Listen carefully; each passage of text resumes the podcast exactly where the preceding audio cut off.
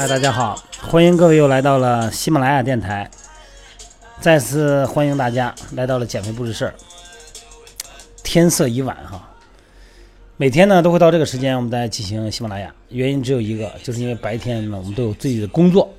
我们会通过晚上的时间来让自己放松一下。那么通过这个时间呢，给我这么一个小机会，让我把这个关心的话题吧，跟大家做一下互动。也非常高兴大家能够接纳我啊，非常高兴大家。今天上午那个微信平台上有一个留言啊，就问我这个减肥啊，练了好，减了一段时间肥了，但是呢减的慢，总感觉自己减的慢。那我今天就说这个话题啊，这个运动减肥啊，到底这个速度是怎么确定的？怎么样是快？什么样是慢？要确定咱们，咱们得说健康减肥啊，健康的方式啊。要确定健康的减肥速度呢，首先得制定健康的、合理的减肥目标和比较现实的减肥的周期。啊，制定太高的减肥目标啊和太短的周期，那么呢，都会让减肥的过程呢变得特别艰难，而且容易半途而废，或者说呢，容易让你产生极端的行为。一个月减多少斤？减二十斤、三十斤、四十斤。你一旦你的目标定成这个目标以后，脱离现实以后呢，一个呢肯定会让自己失望，另外一个呢也很容易产生极端的心理和行为。咱们把减肥目标啊分阶段制定，我就在这儿回答一下那个女孩的这个提问吧。一般哈，人的生理周期是七天一个周期哈，呃，七天一个周期变化。二十八天呢是一个减肥的周期，咱们减肥的目标啊，不要超过自身体重的百分之十，一定要记得哈。咱呃打比方吧，一个一百呃一个一百公斤重、二百斤重的人，一百公斤重的人哈，如果你要是想减二十五公斤脂肪，那么第一个减重周期呢，目标不要超过十公斤。第二个周期的目标应该在九公斤，那么第三个周期呢？应该把剩余的呢目标减重呢，哎，达到六公斤，通过三个周期，最终呢达到目标减重，明白了吗，各位？所以说呢，谁都希望一口呢就把一口吃个胖子啊，一口的减一步的减来个胖子，但是事实上呢不可能，因为达到每个阶段阶段以后哈，还要经过一段时间的巩固，让内分泌呢保持一个稳定，让减肥期间的生活方式巩固。成为一种习惯，人的心理架构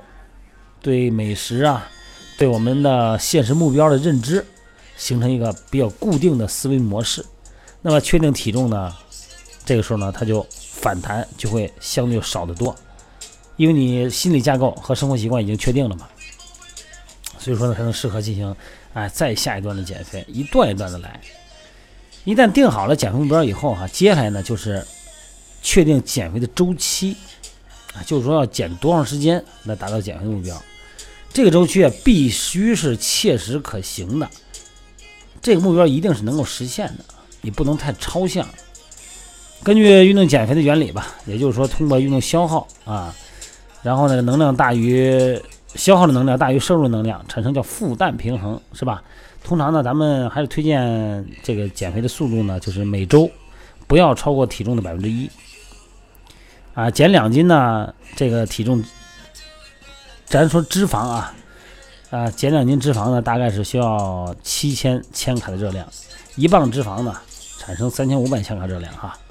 一磅是零点九斤啊，大概是这样。那如果要是第一个减肥周期的目标呢，咱们定为二十斤的话呢，那么就等于一共要消耗七万千卡的能量。如果要用十个十周的时间。减那些脂肪呢，那么每天呢就需要有一千千卡的能量消耗，再通过咱们的饮食控制，可以减少大概三百到五百千卡的摄入吧。那么还剩下的五百到七百呢，就通过运动的形式消耗。咱们用这个快走的方式举例子吧，一个一百公斤的人，以每小时六公里的速度，就是咱们通常所说的六点零的速度快走，大概呢消耗五百千卡的热量，一百公斤体重一个人啊。所以说呢，要完成这个目标，需要进行适当的饮食控制，再加上每天呢一到两小时的运动呢，就可以实现，一点都不难。如果呢想加快减肥的速度，说我这嫌慢，还能再快点，呃，那么要进行更低热量的摄入，或者呢要进行更长时间的运动，运动强度不要太大，但是要延长运动时间。如果没有那个专业的人，就是专业的教练啊，来监督和指导你呢，这种这两种方式呢。会对身体、会对健康还有心理产生比较消极的影响，甚至于说呢，会让你产生损伤，或者是诱发疾病，甚至于包括内分泌方面的疾病啊。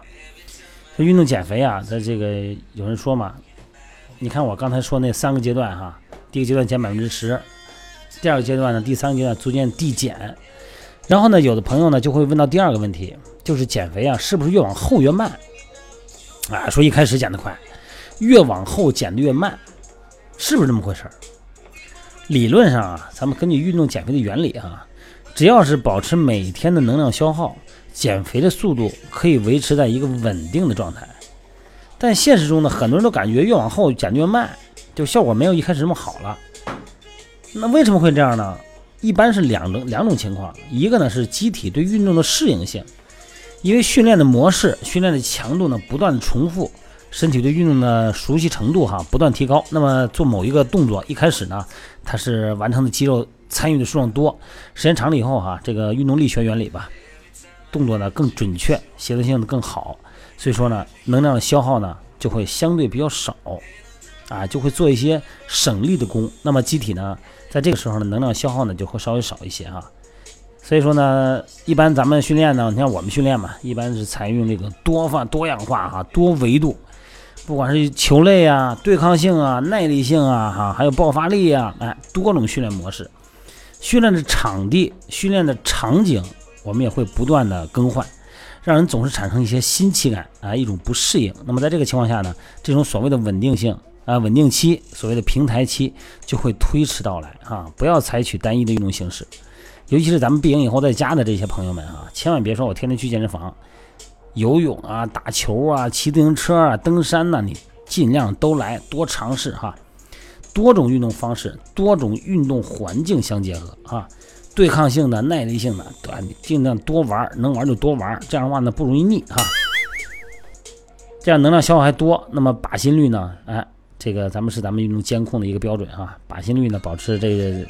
呃控制着，然后在这个前提下呢，保持一个运动强度的逐渐的增加。第二呢，就是运动和饮食方案并没有及时的进行调整。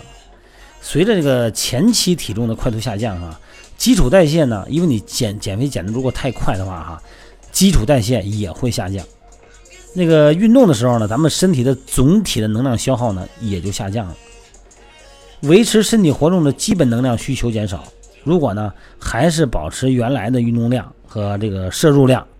这个能量的亏空啊，一定会减少，所以说呢，就会影响到，就会让这个减肥的速度放慢。那解决的办法只有一个，就是一定要做一个训练计划。训练计划呢，包括包括饮食计划啊，要画一个每天体重的一个变化的曲线图。你看我们做这个，我做这个减肥日记里边有一个训练周期表，把每天的训练周期呢和减重效果呢，坐标、横坐标和纵坐标。做完以后连一个点，最后形成一个曲线来观察它这个减肥速度变化。哎，这样的话呢，咱们设定的目标呢，跟咱们实际的这个效果相比，咱们会形成一个呃对比。不管快或者慢哈，哎，都得现在重新调整训练计划或者是运动方案。所以说，总的来说吧，就这个运动减肥呢，需要不断的进行监控，自我监控啊，不管是用心率带呀、手环啊，哈，或者是请教练呢，哎，一定要有数字监控、科学的监控，根据具体的情况呢，调整训练计划。训练计划包括了运动计划和饮食方案哈，所以有条件的情况下呢，应该定期的进行有氧能力测试啊，看看这个最大摄氧量啊有没有什么变化，对身体呢更生化指标进行监控，掌握人体在减肥过程中不同阶段的能量消耗水平，这样的话呢，可以咱们及时调整运动强度和时间，对吧？啊，尝试不同的项目。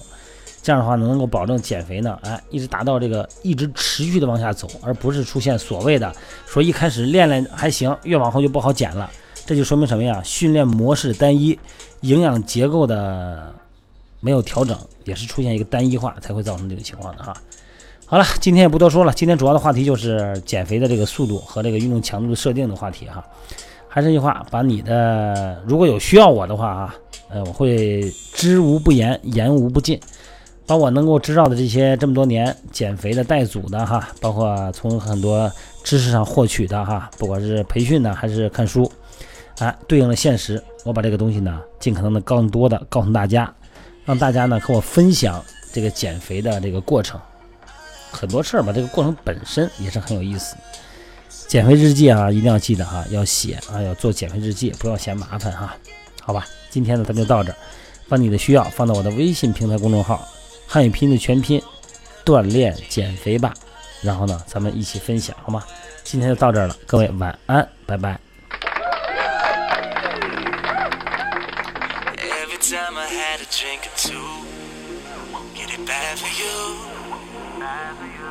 And I don't